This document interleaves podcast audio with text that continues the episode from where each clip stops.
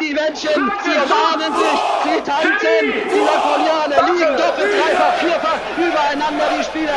Herzen und Flügel. Bisher nur ein Spieler in Europa, der jemals zugegeben hat auf den Fußballplätzen, er ist schwul. Die Welt zu Gast bei Polizei fordert Sie auf, diesen Ort zu verlassen sich in Richtung Stadion zu begeben. Wie sieht es denn aus in Sachen Sicherheitsmaßnahmen? Wir haben derzeit den Sachstand, dass wir 26 Polizeibeamte mussten hart durchgreifen, um die Situation Der Feind ist nicht der Neger in der, in der Bundesliga, sondern der Feind ist der, der das ermordet. An sich bin ich, äh, bin ich gegen Damenfußball. Ihr spielt gegen eine Mannschaft der Reaktion. Das ist nur ein Spiel, nicht wahr? Ja, ein Spiel. Attention, c'est la danse du coup de boule. Coup de boule, coup de boule. Coup de boule à droite. Coup de boule, coup de boule. Coup de boule à gauche. Allez les bleus,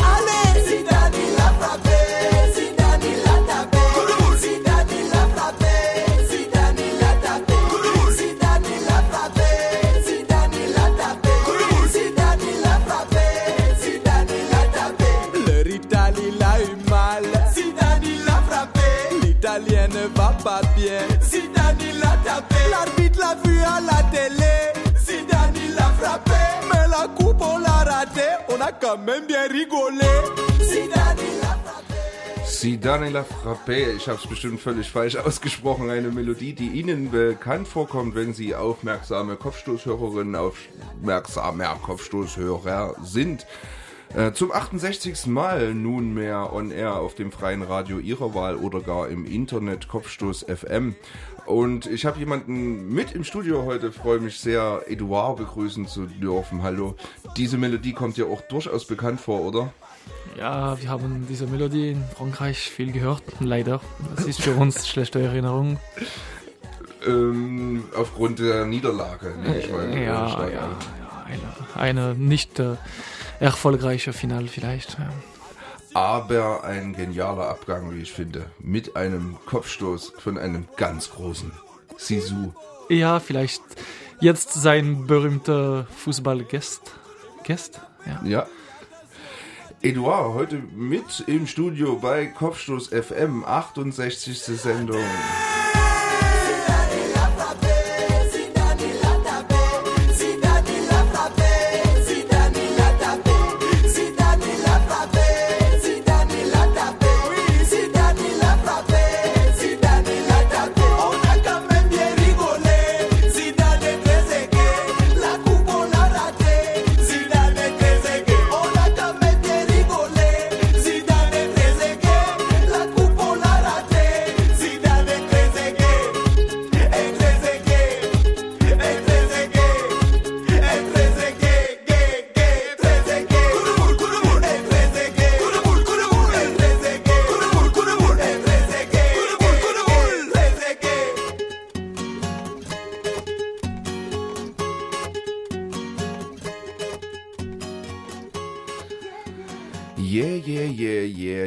Kopfstoß FM zum 68. Mal. Ich habe es gerade schon angedeutet. Äh, heute mit äh, französischer Unterstützung. Äh, ich freue mich sehr, dass du da bist.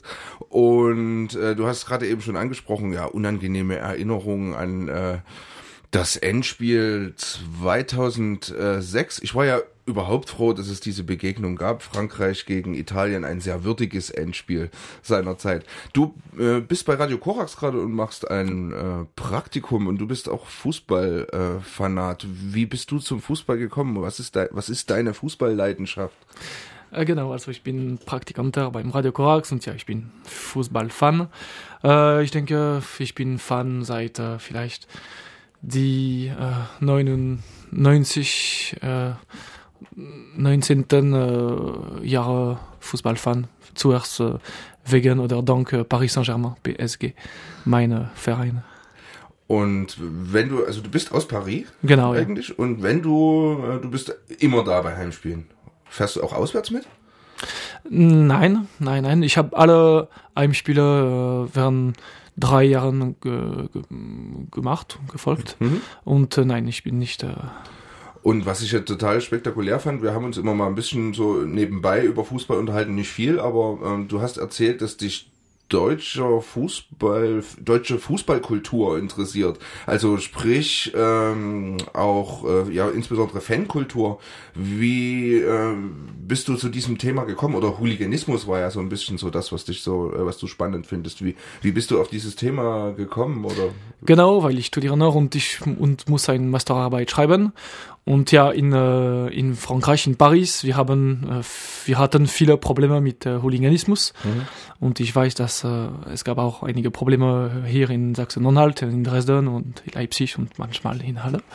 Also, äh, ja, ich interessiere mich viel dafür und äh, ich werde etwas, äh, ein Master, mein Masterarbeit über Dresden schreiben, über Hooliganismus in Dresden. Ich habe einen ganz heißen Tipp für dich und vielleicht auch für Sie, die Sie uns gerade zuhören. Es gibt ein Buch, was gerade erschienen ist auf dem Markt, äh, auf dem Büchermarkt. Frank Willmann hat es geschrieben und der hat sich mit Fußball-Fankultur in der Zone beschäftigt, also in der ehemaligen DDR. Und das waren wirklich wilde Zeiten. Und wir haben uns Frank Willmann ganz einfach mal geschnappt und haben mit ihm ja, doch recht ausführlich über sein neues Buch äh, geschnackt, das sich da Stadionpartisanen nennt. Angedeutet, ähm, Stadion Partisanen heißt ein Buch, was jetzt erschienen oh. ist. Und im Buchteaser heißt es ja so Fußball-Fankultur in der DDR, Oberliga, Auswärtsfahrten, Europacup, Mode, Schlägereien, Suff und Mädchen. Romantik und Assi-Paragraph, Hingabe und Knast. Ja, das sind eine Menge so schlagkräftiger Worte, die ähm, Assoziationen wecken, die man vielleicht auch äh, hat oder auch nicht, wenn man an DDR-Fußball denkt. Welchen Bezug hast denn du ganz persönlich zu Fußball in der Zone? Oder besser gefragt, was hat dich denn inspiriert, dieses Buch zu verfassen? Mhm. Also erstens hatten meine Eltern, ich komme aus dem wunderschönen Weimar, nichts Besseres zu tun als mich im zarten Alter von sieben auf den grünen Rasen zu schicken, wo ich dann die nächsten elf Jahre verbrachte. Ansonsten hat mein Vater in seiner ganzen Großherzigkeit 1975 beschlossen, seinen lieben Sohn zum ersten Mal mit zum legendären Thüringen-Derby mitzunehmen, was in der Stadt ohne Namen stattfand, wo der glorreiche FC Karlsruhe Jena sofort 2 zu 1 gewann. In der Stadt ohne Namen. Ich dachte, du meinst J-E-N-A, aber du meinst, du meinst wahrscheinlich die, äh, Krämerstadt, die Stadt mit der genau, Krämerbrücke. Die, ich meine die Krämerstadt, auch Blumenstadt. Klein Fieselbach genannt. Also das, äh, das war meine, meine Initialzündung und ab da war ich dann glühender und fanatischer Karl Zeiss Jena-Fan und habe das dann auch bis, na, bis ins zarte Alter von 20 retten können, fast retten können, weil nämlich dann mein Lieblingsclub ins Endspiel des Europapokals der Pokalsieger gelangen. Das war 1981. Gegen wir Tiflis. Hatten, genau, wir hatten die ganzen Hinspiele natürlich sehen dürfen. Großartige Mannschaften wie Valencia, Rom und Newport County rausgeschmissen. Und dann sind wir kleine Bengel.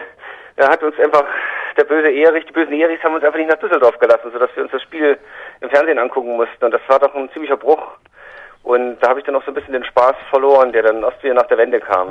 Ähm, in Düsseldorf, äh, ich erinnere mich dunkel, äh, obwohl es auch irgendwie vor meiner Zeit ist, ich glaube 8000 äh, Zuschauer damals im, mhm. im, im, im Rheinstadion in Düsseldorf, die das Endspiel Karl Zeiss Jena gegen Dynamo Tiflis äh, beobachtet haben. Ähm, ich bin regelrecht ein bisschen neidisch, wenn ich immer mal so Leute erzählen höre über die ja, Fußballstories aus der DDR. Also so, so gespalten neidisch, ne? Also einerseits hat das irgendwie was total Romantisches, aber andererseits äh, klingt es auch immer recht abenteuerlich, so die Erlebnisse mit Polizei und äh, ja, auch der Aspekt von Gewalt im DDR-Fußball war ja nun nicht unbedingt zu verachten. In deinem Buch kommen nun verschiedene Protagonisten zu Wort, die so aus ihrer individuellen Perspektive so ein paar Erlebnisse schildern. Aus welchem Kontext stammen denn diese Leute und wie bist du vor allen Dingen mit ihnen in Kontakt gekommen? Ja, also die Erstellung des Buches war schon eine ziemliche Bastelarbeit. Daran waren dann zwei Forschungsaufträge geknüpft, jeweils der Stiftung Aufarbeitung des SED-Unrechtes die mir das quasi alle, die mich alimentiert haben, sonst hätte ich das nicht schaffen können.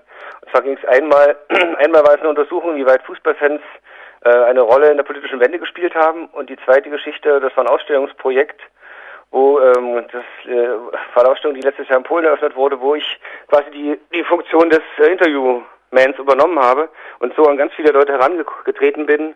Also bei allen wichtigen Vereinen, also Leipzig kommt natürlich vor, Dresden, Halle, äh, Magdeburg, Jena, äh, Rostock und die dann zu ihren äh, wirklich sehr abenteuerlichen Auswärtsfahrten befragt habe, weil man muss sich das ja so vorstellen, so Fußball in den 80ern war in erster Linie ein Arbeitersport und in zweiter und dritter Linie auch. Das heißt, Intellektuelle hat man da sehr selten getroffen. Es war eine minimale Anzahl von Menschen, die, also es waren einfach Arbeiter und es ging auch entsprechend derbe und rüpelig zu.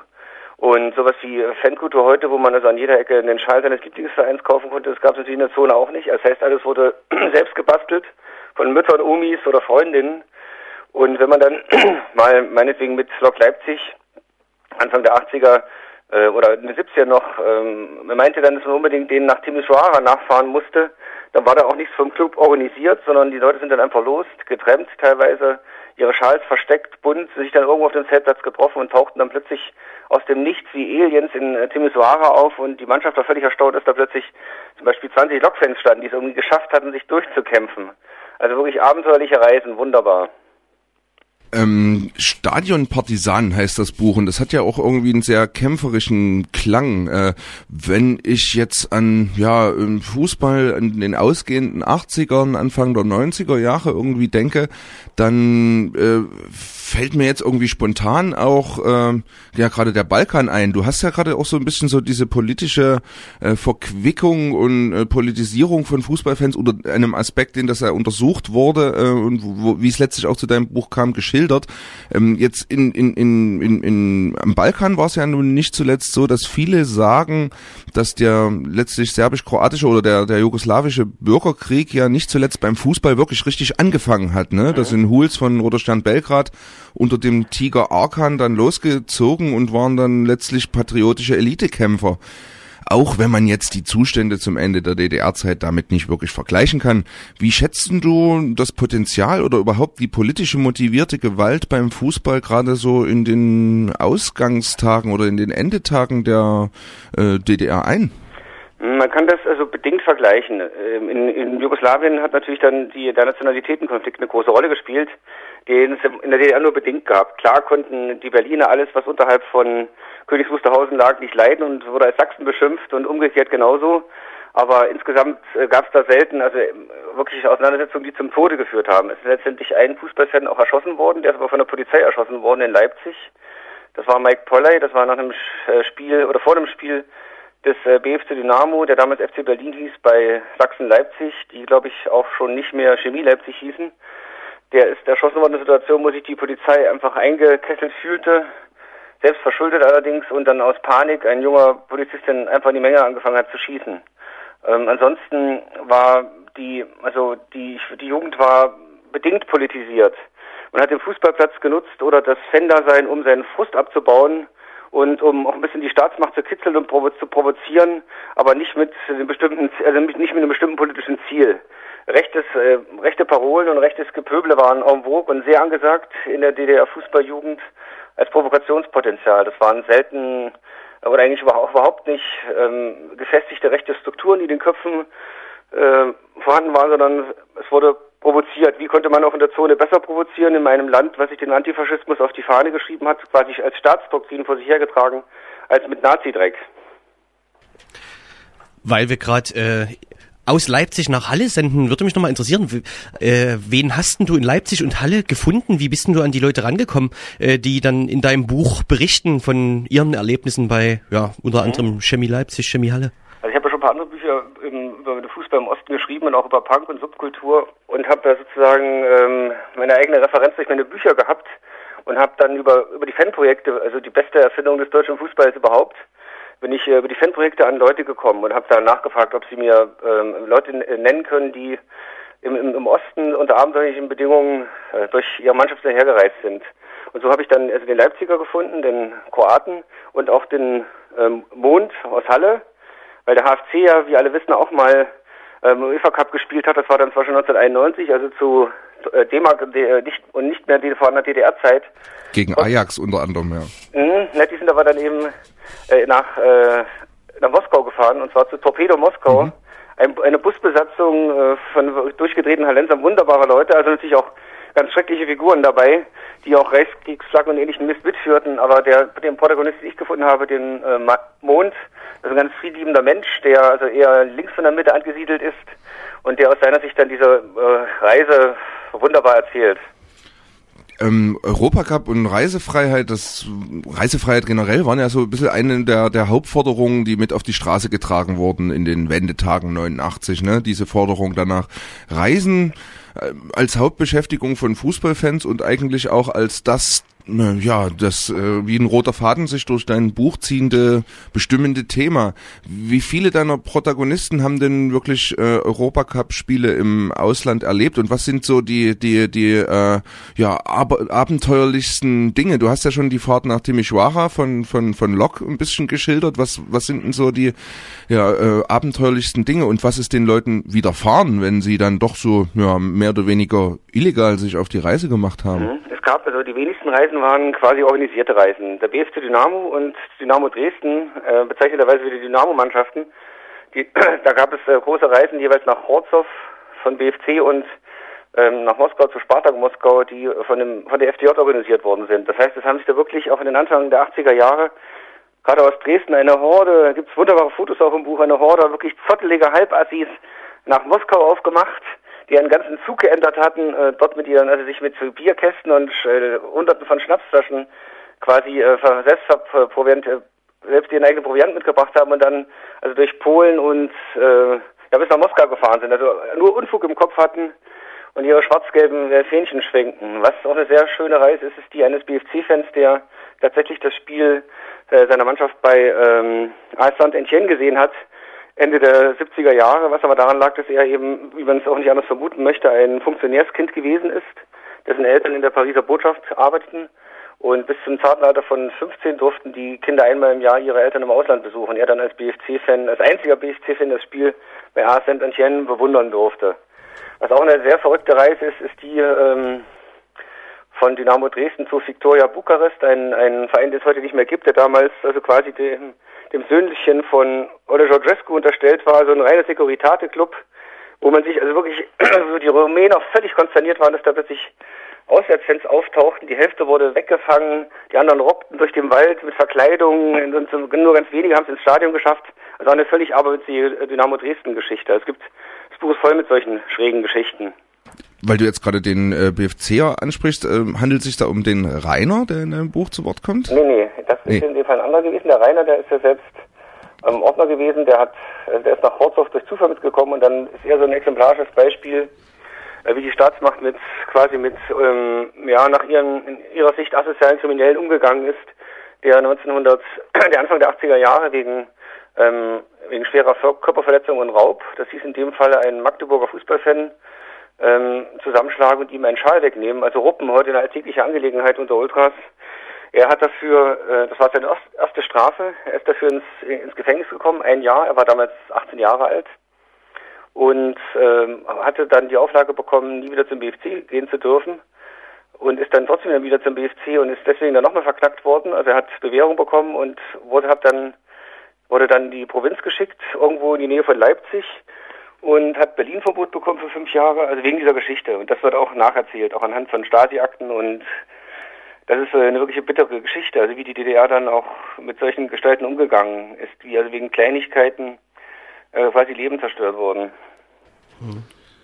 Was sind denn für dich so die verbindenden Elemente, die irgendwie so wie ein roter Faden vielleicht äh, durchs Buch führen? Was ist denn so äh, aus deinem Rückblick das, was Ostfußball ausmacht? Vielleicht auch, wenn man so von heute guckt, irgendwie so, was weiß ich, von Ultrakultur oder so? Mhm, man kann da sehr viel, also sehr viele Parallelen zur, zur heutigen Ultrakultur ziehen. Da, also ein roter Faden, es gibt mehrere rote Fäden. Es ist quasi dieses, dieser Bund, in den man eingeht. Also dieser lockere Bund, wo sich alle nur meistens unter Spitznamen kennen, was schon fast so eine kleine äh, Richtung kleine Geheimgesellschaft geht, wo gewisse Codes vorherrschen, die nur die Eingeweihten verstehen, wo ein Liedgut immer wieder angestimmt wird, was fast rituellen Charakter hat. Also man ist unterwegs mit Männern. Man, Männer ist ganz wichtig. Also heute ist das ein bisschen aufgelockert, aber auch nur bei wenigen Ultragruppierungen. Also wenn UD, UD, also Ultras Dynamo Dresden losfährt im Bus, dann da sitzt da keine Frau. Ähm, man ist gemein, man ist zusammen, erlebt eine, ja, man erlebt ein Spiel in der Gruppe und äh, abseits von dem, was einem sonst so die Wirklichkeit zu bieten hat. Und das ist für viele, hat für das also das ist einfach für sie romantisch. Das klingt absurd, zu albern vielleicht für den, äh, für den Durchschnittsbürger, aber für viele Fußballfans ist das einfach eine bestimmte Romantik äh, und man erlebt die Wirklichkeit anders. Ja. Ähm, lass uns doch ruhig noch über die kuriosen und witzigen Sachen, die so den Ossi-Fußball, so nenne ich mal, aus, äh, ausgemacht haben, sprechen. Europacup, Mode, Suff und Mädchen, habe ich vorhin schon äh, äh, gesagt, sind so ein bisschen Schlagworte, die dein Buch auch äh, charakterisieren oder die Geschichten, die in deinem Buch auftauchen. Welche Erinnerungen hast du persönlich gerade an Mode oder wie modern waren denn Zonis, die zum Fußball gegangen sind? Mhm. Also die, das, der Begriff Mode ist ja letztendlich eine Subkultur gewesen. Es waren junge Leute, das heißt, als junger Mensch schaut man immer in die Richtung, wo gerade die, die angesagte Wind herweht. In dem Fall war das bei uns also England, weil England als Mutterland des Fußballs und als Mutterland der Punkmode für uns das interessanteste Gebiet gewesen ist. Also wir haben geschaut, was, was zieht die, was, wie kleidet sich der englische Fußballfan, ähm, wie, was hört er für Musik. Das hat uns äh, inspiriert und wir haben das sofort aufgesogen. Also es ging sehr schnell, wenn dann jetzt wegen in Liverpool ein bestimmtes Lied gesungen wurde, dann ist das auch irgendwann im Osten gelandet und wir haben das dann versucht nachzusingen. Wir versucht, ähnliche Klamotten anzuziehen, unseren Schal ganz bestimmt zu wickeln. Irgendwann kamen dann mal in England Seidenschärpen auf. Dann brauchte dann natürlich jeder eine Seidenschärpe.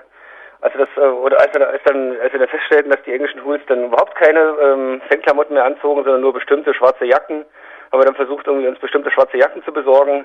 Also das ist alles sehr schnell in den Osten transportiert worden und wir wollten natürlich genauso sein wie die und das haben wir dann das war halt das, äh, das Schicksal des Ossis, dass er immer mit sehr viel Improvisationstalent äh, versuchte nachahmen zu können.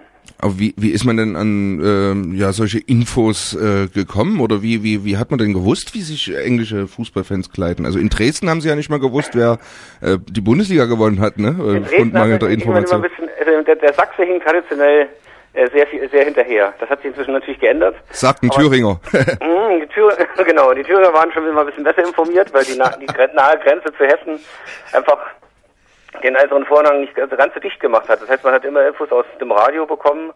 Äh, gab es ganz, ganz viele Sendungen, die sich mit Fansein beschäftigten aus dem, aus dem Fernsehen. Sportreportage war ja früher mal eine richtig eine legendäre Sendung, wo also auch äh, durchaus ähm, so sozial-historisch kritische Sendungen zur zur äh, Fußballkultur oder überhaupt zur Sportkultur gesendet wurden. Heute alles komplett verkommen.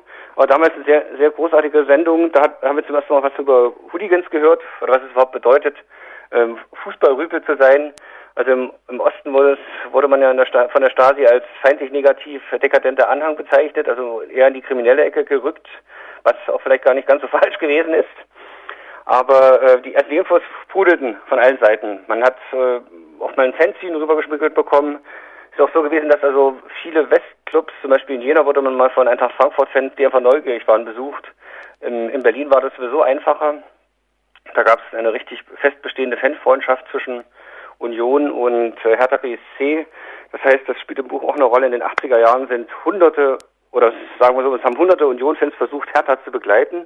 Zu zwei Spielen, die in Prag stattfanden, einmal bei Bohemians, dann, nee, zweimal Bohemians und einmal Dukla Prag, wo dann die Hälfte abgefangen wurde, wo die Stasi riesige Versuche gestartet hat, das nicht äh, zuzulassen, aber trotzdem sind immer welche durchs Netz geschlüpft und da gab es natürlich dann regen Austausch. Bedingt durch die durch den Vier-Mächte-Status von Berlin ist man auch als Westberliner sehr schnell in den Osten gekommen. Umgekehrt war es etwas komplizierter.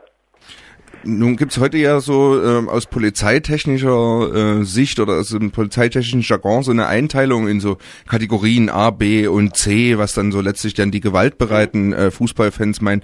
Ähm, wie wurde denn äh, von Seiten der Staatsmacht oder beziehungsweise aus den Relikten oder aus den Dokumenten, die man heute so vorliegen hat und die auch in deinem Buch teilweise äh, schön dokumentiert sind, wie wurde denn äh, eine Kategorisierung von DDR-Fußballfans vorgenommen oder gab es sowas überhaupt, so eine Kategorisierung, so eine Einschätzung oder war das alles ein Topf von ähm, äh, kriminellen Subjekten, äh, die man irgendwie alle gleich zu behandeln hat? Der Tat äh, hast du da genau den Nagel auf den Kopf getroffen. Es ist es hat eine ähnliche Kategorisierung stattgefunden, wie sie auch heute von der Polizei benutzt wird. Und zwar gab es auch drei Kategorien. Das waren einmal die normalen Fußballfans, dann waren das die äh, negativ dekadenten Fußballfans und dann waren es die feindlich negativ dekadenten Fußballfans. Also die zur dritten Klasse gehörten dann die, die sich ja so die Gewalt versucht gesucht haben und, und ausübten und vielleicht noch mit rechten oder ultralinken Parolen äh, den Staat provoziert haben. Das zweite war einfach nur, die zweite Kategorie waren die Mitläufer, die auch mal ein Bierchen getrunken haben und dann zu Unfug neigten. Und die dritte und die weitaus größte Kategorie, wie wir sie heute auch haben, sind natürlich dann die friedlichen Fußballfans, die dann zu Fußball gehen, einfach um ihren Spaß zu haben und auch nicht auf die Idee äh, kämen, ihren äh, Banknachbarn ähm, fünf Zehner auszuhauen. Aber da war die Stasi schon sehr weit, hat auch versucht, mit allen Mitteln, die ihr zur Verfügung stehen, diese Fangruppen zu infiltrieren, auf sie Einfluss zu nehmen. Ähm, ist im Buch sind da ein paar, ist da ein Beispiel genannt, beim BFC Dynamo, wo man versucht hat, ähm, war ja ein Führer der Fangruppe, ähm, ein, wie man versucht hat, den zu beseitigen und die Fangruppe zu infiltrieren, was beim BFC nicht geklappt hat. Bei anderen Gruppierungen hat es wieder geklappt, aber insgesamt muss man sagen, dass die Fußballfans doch sich sehr störrisch gezeigt haben. Es gab immer IMs, aber das waren dann meistens Außenseiter. Also einen von den Liedern zu bekommen, ist relativ schwer gefallen. Ähm, was mir äh, ja zum, zum äh, Abschluss unseres Gesprächs noch so ein bisschen, ja einerseits ein bisschen auf den Nägeln brennt, weil äh, du gesagt hast, es war so eine Protesthaltung ähm, gegenüber dem Staat, dass man sich so mit so rechtsradikaler Symbolik oder so bekleidet hat. Ein bisschen dagegen spricht für mich, dass nach der Wende auch viel aus diesen Fußballszenen ähm, ja sich beteiligt hat an Übergriffe an äh, Asylbewerberheimen mhm. und an, an, an, an politisch irgendwie anders denkende, anders aussehende Menschen wenngleich es natürlich äh, derartige Phänomene auch im westdeutschen Fußball gab, ne, die jetzt nicht so dieses äh, dieses Oppositionsargument äh, äh, Argument hatten, zumindest viel offener, als es das jetzt 2013 äh, gibt. Ne? Heute ist es eher so ein, so ein, so ein Phänomen, was vielleicht auch nicht äh, reflektiert betrachtet wird, aber wie gesagt, abseits von diesen äh, politischen ähm, Dingen, die heute total abschreckend wirken, auch wenn man so so so Fotos sieht von äh, DDR-Fußballfans mit Reichskriegsflagge oder so, da wünscht man sich eigentlich nicht unbedingt dabei gewesen äh, zu sein. Aber abgesehen davon, was sind denn Dinge, die du heute als Fußballfan vermisst, wo du sagst, äh, das fehlt mir total, was ich in der DDR hatte und das gibt's heute nicht mehr. Mal so ganz verklärt romantisch. Also kann ich ganz einfach beantworten. Das Einzige, was ich vermisse, ist meine eigene Jugend. Dass ich äh, sozusagen jetzt im zarten Alter von äh, 50 mich damit beschäftigen darf, aber einfach nicht mehr dieses, äh, ja, einfach, das ist das Einzige, was ich vermisse. Ansonsten ist die Fußballkultur die gleiche geblieben, beziehungsweise ich finde sogar, dass es heute viel munterer zugeht, dass äh, sich viel mehr Leute damit beschäftigen, dass es auch nicht mehr so einseitig proletarisch ist wie zu DDR-Zeiten weil es da wirklich kompliziert ist gewesen ist für Intellektuelle oder Leute, die halt so ein bisschen über den äh, Tellerrand hinausgeschaut haben, sich also in den Gruppen äh, wohlfühlen zu können. Das ging dann nur eben nur durch mhm. bestimmtes Verhalten. Ich will auch noch mal kurz auf die Nazi-Geschichte eingehen. Ich will das auch gar nicht runterspielen. Ich wollte damit auch letztendlich nur vermitteln, natürlich gab es einen Prozentsatz vielleicht von 10 Prozent, die eindeutig rechts gewesen sind, die sich dann auch an allen möglichen Übergriffen beteiligt haben in Berlin dann auch stark oder in anderen Städten gegen besetzte Häuser und andere linke Projekte vorgegangen sind. Aber es war halt nicht die Masse. Es war ein gewisser Prozentsatz. Es waren starker, aber es waren eben nicht alle. Ja. Hältst, hältst du es eigentlich noch mit im Traditionsverein und hast du irgendwas übrig für diesen Traditionsbegriff? Nee. Das ist für mich einer der widerlichsten Begriffe, den ich überhaupt kenne. Also mir wird regelrecht schlecht und ich könnte kotzen, wenn ich das Wort Tradition höre. Ähm, ich finde, das, also das hat für mich was mit, mit Konservieren zu tun, also mit Konservatismus, den ich also äh, komplett ablehne. Wobei das natürlich aber leider im kollektiven Bewusstsein der Fußballfans eine große Rolle spielt. Also die, der durchschnittliche Fußballfan ist heute 40 und wahrscheinlich SPD- oder CDU-Wähler. Ähm, aber Tradition, also ich, ich würde es eher, ich nenne es dann vielleicht irgendwie, ich finde, versuche andere Begriffe dafür zu finden. Also ich sage dann vielleicht eher Erinnerungskultur was dann also meinen Lieblingsverein Cartagena betrifft und ich damit die äh, Saison, also 80, 81 meine die Europapokalsaison. Aber Tradition ist ein verwaschener Begriff, da muss man einfach versuchen, andere Worte zu finden, meine ich ein äh, geniales Schlusswort. Wenngleich du auch für Leute, die äh, das Wort Tradition toll finden, auch ein äh, äh, Buch äh, herausgegeben hast, was auch für die Leute total interessant sein kann, weil nämlich wirklich Geschichten aufgearbeitet werden, die wirklich skurril, unterhaltsam und äh, durchaus spannend sind und für die Leute, die mit Fußball generell oder vielleicht auch mit Fußball zu DDR-Zeiten nicht wirklich was am Hut haben, durchaus Licht ins Dunkel bringen kann und äh, das Ganze sehr anschaulich und äh, kurzweilig darzustellen vermag. Ich hoffe, ich habe äh, dein Buch jetzt äh, gut geteased, aus zumindest der Eindruck, den ich äh, davon habe. Und ich freue mich auch schon ähm, immer mal vorm Einschlafen in die ein oder andere Geschichte hineinlesen zu dürfen. Äh, ich bedanke mich ganz herzlich für das äh, sehr äh, spannende und interessante Gespräch. Äh, Frank Willmann, Herausgeber von Stadion Partisanen, Fußballfans und Hooligans in der DDR, erschienen im NOFB-Shop. Äh, vielen herzlichen Dank dir und beste Grüße nach Berlin. Und vielleicht wird ja Jena irgendwann auch mal wieder Drittligist oder so. 2066 werden wir deutscher Meister. Ansonsten vielen Dank für die netten Worte und bleibt eisern Sachsen und macht weiterhin Faxen. Machen wir. Wir bleiben äh, eisern. Genau. Okay. Bis dann, ja. Ahoi Frank, Dankeschön. Soweit äh, Frank Willmann. Ja, das Buch wird dich bestimmt auch noch beschäftigen in, äh, in deiner Auseinandersetzung im Rahmen deiner Masterarbeit äh, mit deutschem Fußball. Edouard, wir werden gleich äh, französischen Fußball uns ein bisschen vornehmen und äh, machen quasi diesen ganz weiten Sprung von der DDR hin äh, nach Frankreich und äh, ja, schauen mal, reflektieren mal ein bisschen, was äh, fankulturell in Frankreich geht. Bis dahin spendieren wir uns aber mal äh, eine Musik, die ähm, von Laurel Atkin kommt, seines Zeichens äh, Leicester City Fan und der gleich einmal eine zackige Aufforderung an den Referee vom Stapel lässt. Man, blow your whistle. Cause here I come. Yaga, yaga.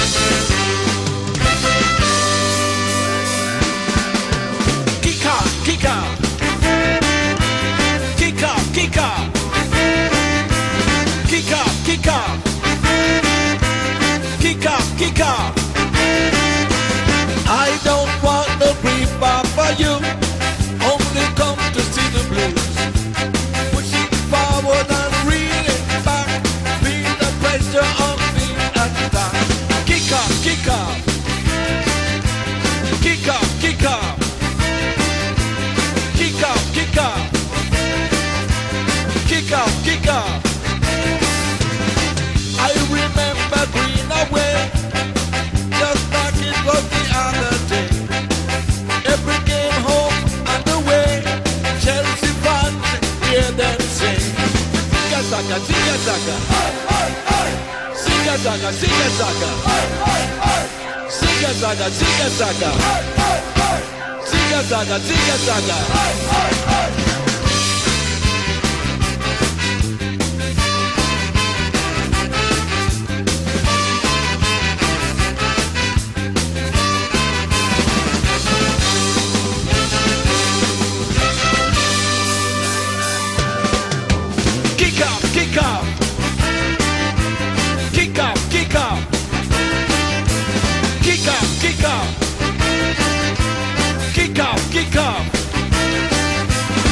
my.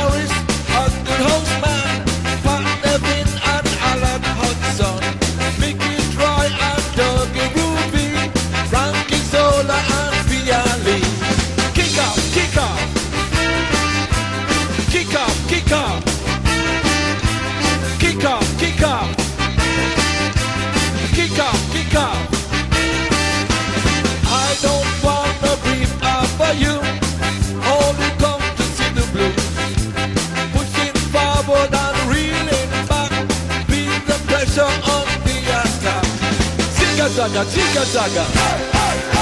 Zigga zagga, zigga zagga. Zigga zagga, zigga zagga. Zigga zagga, zigga zagga.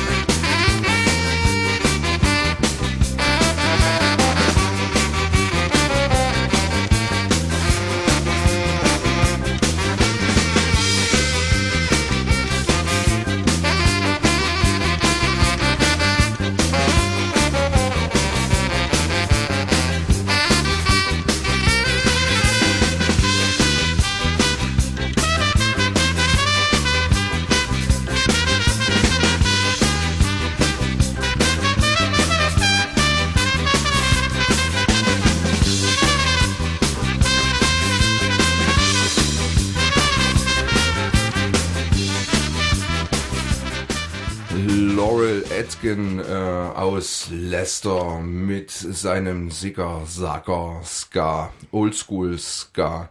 Wir waren gerade noch äh, in der DDR unterwegs, quasi Fußball-Fan technisch und äh, wollen jetzt den Sprung wagen bis äh, rüber nach Frankreich. Eduard ist mit im Studio, seines Zeichens äh, PSG, wie sagt man, Supporteur, Supporter? Supporter. okay, äh, ich bin des Französischen nicht wirklich mächtig, äh, muss ich vielleicht auch nicht, aber ähm, wir haben es schon ein bisschen am Wickel gehabt. Du bist äh, ja wirklich eingefleischter PSG-Anhänger und äh, da gab es ja in schon vor Jahren Auseinandersetzungen auch innerhalb der eigenen Fankurve. Vielleicht so ähnlich, wie es man jetzt in Deutschland immer mal erlebt. Bei Alemannia Aachen gab es gerade so einen Fall, dass irgendwie so eine politisch motivierte Fangruppe gegen eine andere gekämpft hat, ähm, wo halt Nazis sich halt breit machen und versuchen, so die Fankurve für sich zu erobern. Wie sah denn das äh, in Paris aus, beziehungsweise wann hat das angefangen und wie hast du das erlebt, diese Auseinandersetzung innerhalb einer Fanszene? Also, ähm, ja, in Paris, es gibt diese, also in der Parc des Princes, es gibt diese zwei Fankurve, äh, die heißen Boulogne und äh, Auteuil. Und ja, äh, es hat angefangen in den, am Anfang den 90. Jahren, äh, weil es gab zuerst nur äh, diese äh, Boulogne-Kurve. Sie waren die erste PSG-Fan. Und äh, ja, sie waren sehr äh, politisch orientiert, sehr äh, recht extrem, extrem recht orientiert. Und äh, das natürlich äh, hat Problem zu Problemen ge geführt. Und ja, Canal Plus, eine privat, private Sendung, mhm. hat ähm, äh, der, die, die Mannschaft PSG, der Verein, wieder gekauft. Und das war für sie ein Problem, dass wir hatten äh, nur äh, recht extrem Fan. Also sie, hat, sie haben viel Geld gegeben äh, zu dieser anderen Kurve. Und äh, diese Kurve Auteuil hat sich entwickelt in die 90. Jahren. Und sie waren viel äh, mehr linksorientiert, linkspolitik. Und ja, also so ist das geboren. Ähm, ich muss mal nachfragen, äh, die, die eine Kurve Boulogne genau. Die, äh, und, und, und die andere heißt Auteuil. Und wonach sind diese Kurven benannt oder wo kommt der Name her? Äh, weil das Stadion liegt äh, in einem Tor von Paris, Aha. zwischen zwei Tor von Paris, die heißen äh, die Tor von Boulogne und die Tor von Auteuil, also la Porte d'Auteuil und la Porte de und, äh, und la Porte de Boulogne. Und ähm, wie hat sich der, dieser Konflikt denn dargestellt? Also du hast gesagt, erst waren die Boulogne quasi genau, da, ja. Ne? und so eine haben vielleicht so ein bisschen die Richtung vorgegeben und äh, wie hat sich das denn dargestellt? Was ist denn da passiert, als dann irgendwann andere gesagt haben, ey, wir haben keinen Bock mehr auf Nazis hier beim Fußball? Wie, wie was ist da passiert oder wie hat sich das äh, dargestellt im Stadion selber? Okay, also ja, am Anfang natürlich äh, es gab nicht so viele Probleme, aber sehr schnell. Diese zwei äh, Kurve haben, waren, haben eine sehr riesige, große Rivalität äh, gehabt und es gab sehr oft Kämpfe zwischen beide Kurve. Äh, und ja, während zehn Jahren, es gab jedes Jahr äh, fast jedes Spiel oder nicht jedes Spiel, aber sehr oft in dem Jahr viele Kämpfe und beide Supporter haben sich getroffen, also in einem Parking oder irgendwo nicht besonders im, im Stadion und haben nur gekämpft. Also das war sehr besonders in Frankreich. Wir hatten das noch nie gesehen, dass äh, in eine äh, gleiche äh, Verein mhm. zwei Kurve kämpfen gegeneinander. Das war ja total verrückt. Und wie ist es ausgegangen? Also wie ist die Situation heute? Äh, also seit drei Jahren, seit 2010, also zwei Jahren, äh, ist äh, die Situation gelöst weil äh, in der letzten zehn Jahren äh, die der Gewalt war äh, noch äh, noch mh, hm, schlimmer. Mhm. Es gab im 2006 äh, ein Tod, äh, der äh, heißt äh, Julien Kremer. Er war ein, er war ein Boulogne-Fan und äh, das war der erste äh, um, Unfall, Vor, Vorfall, Unfall, ich weiß nicht. Und ja, und äh, vor zwei Jahren, in 2010, es gab einen Kampf zwischen Boulogne und Auteuil nach einem äh, äh, klassisches Spiel äh, PSG gegen Olympique de Marseille, also Mhm, PSG mhm, Marseille. Das ist das wichtigste Spiel in Frankreich. Und ja, diese beiden Kurven haben gekämpft. In, äh, im Parc de Prince? Oder? Nein, nur draußen, draußen, nach dem Spiel. Aber in, in Paris. Genau, ja, in, in dem Umgebung von der Parc des Princes. Und ein anderer Supporter ist dort. Also, es war ein, auch äh, noch ein Boulogne, Boulogne Fan. Und ja, er ist tot, also das war nicht mehr äh, erträgbar für, äh, für, für die Stadt von Paris und für die Ima äh, Image für, von Ja, Paris. ja, ja. Also ja, also der Präsident von Paris hat einfach entschieden, dass äh, diese, ähm, wie heißt es, Fan-Partnerschaft äh, müssten äh, Beendet werden? beendet werden. Mhm. Genau. Und das heißt, es gab Stadionverbote oder wie, was für eine Lösung haben die da äh, angestrebt? Oder wie, wie, wie, haben, wie hat der Verein das gelöst? Äh, also zuerst, sie haben diese ähm, Fan-Partnerschaft, also diese Gruppe, Fangruppe, ähm, nicht desaktiviert, sondern ähm, Ausgeschlossen. Ausgeschlossen, genau. Und äh, sie haben entschieden, also der Präsident hat entschieden, dass ähm, ja, das war nicht genug. Und äh, ab jetzt, äh, ab ja, 2010, ähm, wenn man einen, einen Platz für äh, Boulogne oder Auteuil kauft, man weiß nicht, wo er wird äh, in, in, in, im Stadion sitzen. Also du, du kaufst einen Platz und du kannst äh, im Boulogne sitzen oder in Auteuil sitzen. Also es ist nicht mehr möglich, diese äh, Fangruppe zu, zu bilden. Das ist unmöglich. Einfach. Okay, und äh, jetzt kann ich mir aber vorstellen, dass es dann bei Auswärtsspielen aber trotzdem noch irgendwie Probleme gab. Oder wie, wie, wie hat sich das auswärts dargestellt? Also du hast jetzt äh, erzählt, Mhm. im Parc de Prince, im Drumherum äh, gab es dann Auseinandersetzungen. Wie war das bei Auswärtsspielen? Äh, also es gibt noch Probleme beim äh, Auswärtsspiel. Auswärtsspieler, natürlich, äh, weil die, äh, die achte Supporter, ich meine, die Supporter, die äh, folgen die Mannschaft, sind äh, noch diese sehr äh, ja, stark orientierte Gewaltfan. Und es gibt noch manchmal äh, Kämpfe gegen äh, Auteuil und Boulogne, ja, natürlich. Also sehr oft. Wie hat sich denn das gezeigt, dass äh, diese Boulogne-Supporter, ähm, ja, wie haben die sich denn geäußert in der Zeit, wo es richtig extrem war? Ja, ähm, wie hat sich das im Stadion gezeigt, dass die politisch motiviert waren? Gab es da direkt parteipolitische äh, Bezüge so zu Front National? Nein, oder? nicht direkt, nicht direkt Partei, aber ja, man alle wissen, alle wussten, dass Mhm. ähm, beide Kurve wurden influenziert, influenziert, Einfluss, beeinflusst, Mhm. Entschuldigung. Und ähm, zum Beispiel in Boulogne, es gab diese, ähm, äh, es, es gibt zwei Teile in Boulogne, also so wie in Auteuil. Es gibt die rote Teile, die unter ist, und die blaue Teile, die oben ist. Und in der roten Teile, es gab einfach äh, nur Nazis, also man könnte einfach sehen, sie hatten keine Haare, sie waren äh, mit äh, diese Schwarzkleidungen und äh, sehr äh, dichte Schuhe. Also sie waren echt Nazis. Und alle anderen, die nicht besonders Nazis waren, waren nur weiß. Also die Boulogne-Kurve war mit weißem Gesicht, äh, nur, nur weiße Gesicht. Also das war eine, wie sagt man, klassische Franzose. Äh, ja. Und ähm, welche Rolle haben denn, also ich bin, du hast vorhin das, das große Spiel äh, angedeutet, PSG gegen Olympique, ne? Ja. Ähm, ob, das, ob nun im Stade Velodrome oder, oder auch beim, äh, im Parc de Prince. Äh, Im Marseille gilt ja so ein bisschen als ein, ja, ganz doofes Wort, also als Multikulti-Verein, ne? Genau, weil, ja. weil es eine sehr migrantisch beeinflusste Stadt ist Mhm. und, und wirklich sehr bunt ist.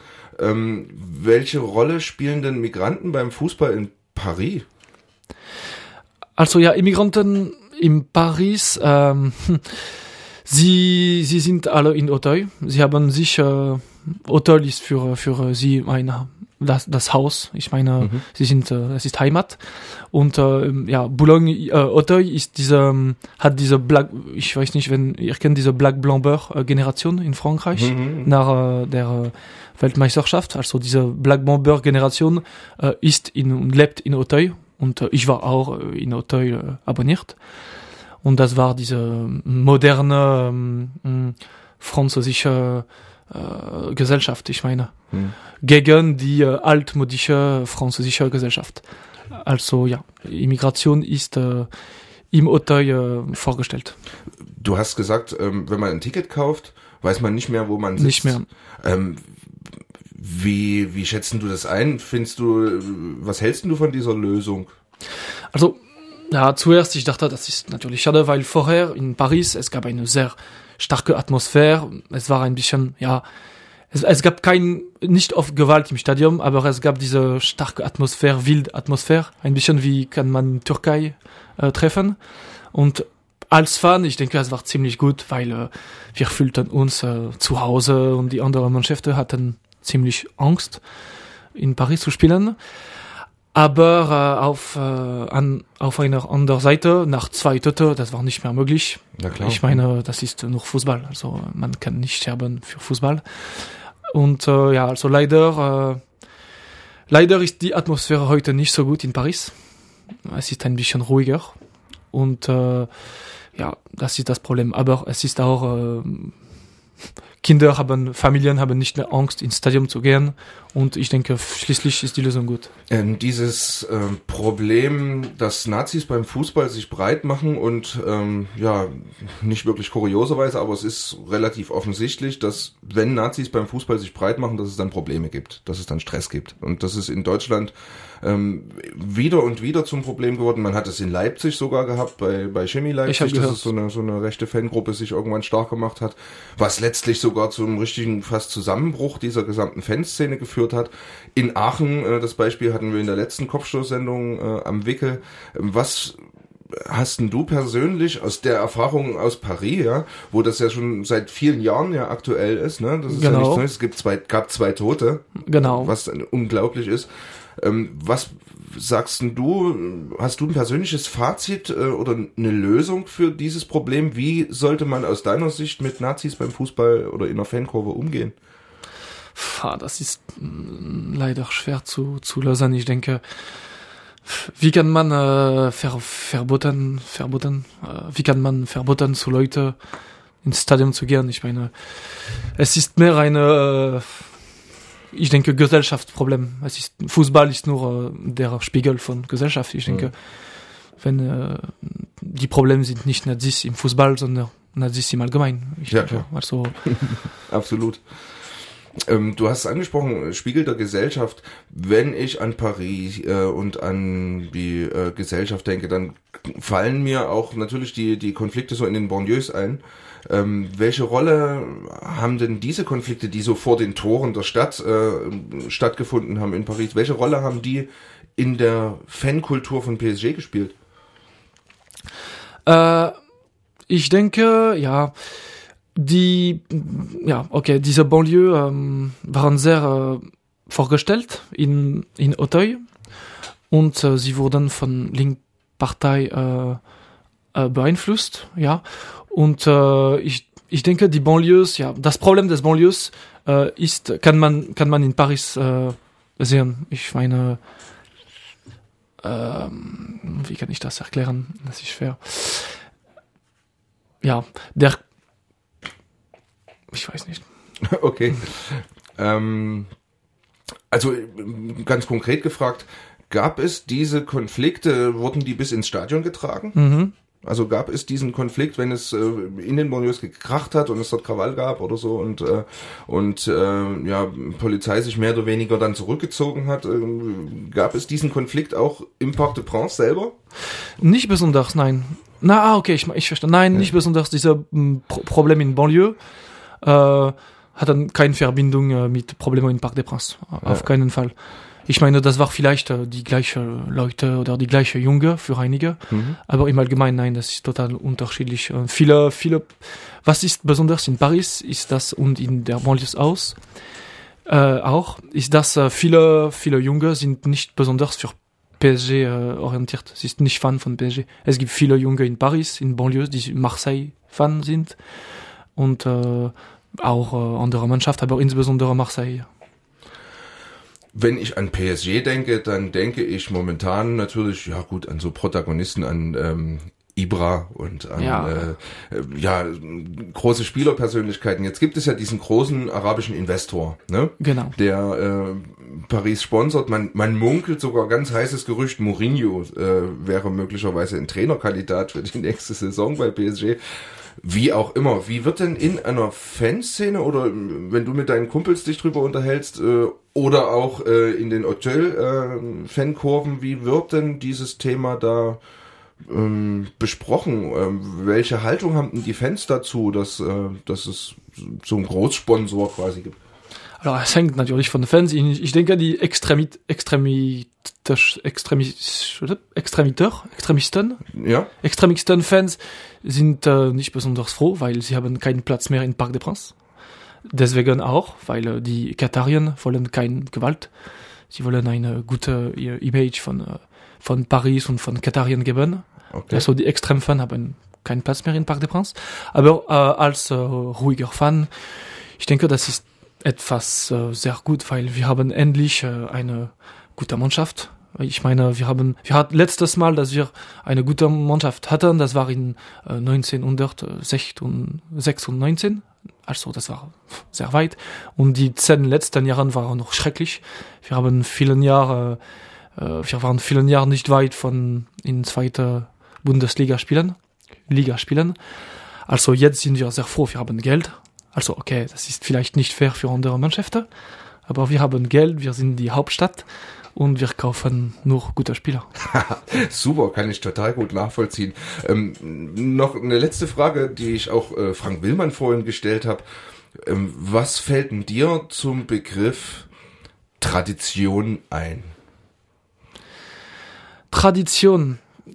Für mich ist am wichtigsten die äh, das Respekt von äh, und die Erinnerung von was ist äh, vorher passiert noch. Ich meine äh, die äh, äh, bekannt, bekannte Fußballspieler, die haben in Paris gespielt, äh, müssen niemand vergessen. Zum Beispiel Pauletta, zum Beispiel Su Susic vor vielen Jahren. Und äh, ich denke auch, ähm, das wäre schön, wenn diese Tradition von Kurve äh, ein bisschen wieder äh, äh, aktuell äh, wird. Ich meine, ich denke, ich hoffe, die Katarien werden in die folgenden Jahren diese Kurven wieder entwickeln, Mhm. weil ähm, diese Tradition von Kurvenfahren ist ein bisschen verloren jetzt. Ich meine, ein bisschen tot und das ist für mich traurig, ja. Wie haben die das gemacht, muss ich nochmal nachfragen. Also äh, haben die ja Stadionverbote erteilt oder wie, wie, wie, welche Maßnahmen haben die, die, die Katarien da eingeleitet? Als zu, zuerst, sie haben alle diese äh, Anlage, äh, äh, Fumigen, wie heißt das, äh, Ähm, der auch viel Rauch macht und Pyrotechnik. ja, ne? Pyrotechnik verboten. Also es gab auch diese, ähm, äh, wie, wie gesagt, äh, Fan-Partnerschaft, die äh, können nicht mehr äh, existieren. Und ja, sie haben auch eine neue äh, äh, günstige äh, Familienplatz äh, eingestellt. Also vor zwei, äh, seit zwei, zwei Jahren es gibt äh, äh, Mädels äh, bezahlen f- alle Preise und Kinder für Kinder ist das fast äh, fast kostenlos. Also sie haben eine neue äh, Publikum, ich Mhm. meine Publikum, eine neue neue Leute sind äh, jetzt im Parc des Princes deswegen und die Preise sind auch viel höher als vorher im Allgemeinen. Also die äh, die nicht sehr reich Fans können nicht mehr einfach äh, zu jedem Spiel gehen. Ich meine, es gibt eine äh, äh, Wahl in, Mhm. in dieser Pu Publikum. Ja, ja. Ja. Ähm, aber Schwarzmarkt gibt's trotzdem noch, oder? Nein, das ist nicht mehr möglich. Echt, ja? Ja, ich habe, ich habe auch, ich war auch abonniert und ich habe für Paris gearbeitet und sie haben äh, eine ganz äh, starke elektronische System äh, gestellt, gestellt, ja, eingestellt und äh, das ist wirklich fast unmöglich, äh, weil äh, es gibt äh, die falsche, falsche Tickete können nicht mehr äh, Ja, aber klappen. man kann ja sein Ticket verkaufen, oder? Natürlich, aber das Problem ist, es gibt zum Beispiel viele Tickets, die sind ähm, billiger und es ist Familienticket. Und die Leute, die machen diese Schwarzmarkt, sie verkaufen billiger Ticket, also diese besonders Ticket. Aber zum Beispiel, ich bin äh, ein Fan, ich gehe zum Stadion, ich will ein Ticket kaufen, ich sehe dieses Mann, ich kaufe mein Ticket. Aber wenn ich will ins Stadion äh, reingehen, sagen mir die Leute, okay, sagen mir die, äh, die PSG äh, Verantwort, Verantwortler, äh, Mhm. ich, ich, ich sage mir, okay, aber es ist ein Ticket für äh, Familie. Ja, wo ist ja, deine. Familie, wo sind deine Kinder? Und also das ist wirklich fast unmöglich. Neue Zustände in Paris. Ja, Hat sich viel geändert scheinbar. Fand ich aber einen sehr, sehr spannenden Ausflug, den wir äh, gemacht haben nach Paris. Und ich würde vorschlagen, wir hören uns mal noch eine wirklich klassische Musik an, die uns alle an äh, Frankreich und an Paris erinnert. Nämlich äh, die gute alte äh, Edith, Edith Piaf. Und äh, wie du mir vorhin erklärt hast, ist der folgende Song, das ist nicht nur der einzige wahrscheinlich, den Nein. die äh, PSG-Supporter übernommen haben. Äh, genau, genau.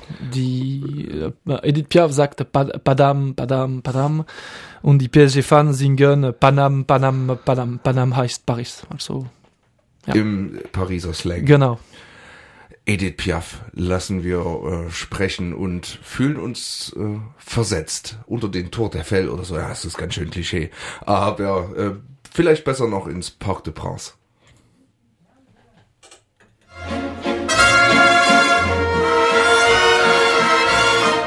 Cet air qui m'obsède jour et nuit, cet air n'est pas né d'aujourd'hui. Il vient d'aussi loin que je viens, traîné par cent mille musiciens. Un jour cet air me rendra folle, cent fois j'ai voulu dire pourquoi, mais il m'a coupé la parole. Il parle toujours avant moi et sa voix couvre ma voix. Padam, padam, il arrive en courant derrière moi. Padam, padam, padam, il me fait le coup du souviens-toi. Padam, padam, padam, c'est un air qui me montre du doigt et je traîne après moi comme une drôle d'erreur cet air qui sait tout par cœur. Il dit rappelle-toi tes amours, rappelle-toi puisque c'est ton tour. Y a pas de raison pour que tu ne pleures pas avec tes souvenirs sur les bras. Et moi, je revois ce qui reste. Mes vingt ans font battre au tambour. Je vois s'entrebattre des gestes. Toute la comédie des terre. Edith Piaf äh, mit Padam, Padam, Padam und Panam, Panam kann man in der Fankurve von PSG hören. Hat das Lied auch was mit PSG zu tun? Nee, oder mit Paris? Nein, nee, nein, gar nicht, gar nicht. ursprünglich auf keinen Fall. Aber es ist nicht das Einzige, was äh, vertont wird in der Kurve. Es gibt auch andere Piaf-Lieder, die man genau, es hört. gibt äh, Milord. Milord. Milord, äh, wie wird es äh, gesungen in der Fankurve? Äh, es gibt kein besonderes äh, Wortspiel, aber nur das, ähm, das Thema, das Musikthema äh, wurde benutzt. Wurde benutzt. Ich kann an dieser Stelle nur noch sagen, vielen herzlichen Dank für diese schöne Entführung nach äh, Paris. Und äh, Eduard, ich hoffe, dass du äh, öfters bei Kopfstoß reinschneist und deinen Stempel aufdrückst dieser Sendung. Wie auch äh, Sie ganz herzlich eingeladen sind, wenn Sie Lust haben und ein bisschen radioaffin sind und sagen, oh, ich habe eigentlich auch mal total Bock bei dieser Sendung mitzumachen. Melden Sie sich bei uns, gehen Sie ins Internet zu kopfstoß.fm und schreiben Sie uns eine E-Mail oder lassen Sie es äh, uns sonst wie wissen. Uns bleibt nur noch Ihnen einen wunderbaren Tag zu wünschen. Wir bedanken uns fürs Zuhören. Kopfstoß FM, die 68. Sendung, neigt sich dem Ende entgegen. Wir sagen Tschüss und äh, au revoir, äh, Edouard und Robert. Au revoir, bonne soirée à tous. Bonsoir à tous. Genau. Vielen Dank und lassen Sie sich's jodieren. Die Männchen, sie umarmen sich, sie tanzen. Die Napoleone liegen doppelt, dreifach, vierfach übereinander, die Spieler. Herzen und Flügel. Bisher nur ein Spieler in Europa, der jemals zugegeben hat auf den Fußballplätzen, er ist schwul. Die Welt zu Gast bei uns. Die Polizei fordert Sie auf, diesen Ort zu verlassen und sich in Richtung Stadion zu begeben. Wie sieht es denn aus in Sachen Sicherheitsmaßnahmen? Wir haben derzeit den Sachstand, dass wir 26 Polizeibeamte müssten hart durchgreifen, um die Situation Und der Feind ist nicht der Neger in der, in der Bundesliga, sondern der Feind ist der, der das ermordet. An sich bin ich, äh, bin ich gegen Damenfußball. Ihr spielt gegen eine Mannschaft der Reaktion. Das ist nur ein Spiel, nicht wahr? Ja, ein Spiel. Also hallo, ich bin Uwe Seeler. Ich höre am liebsten Kopfstoß FM.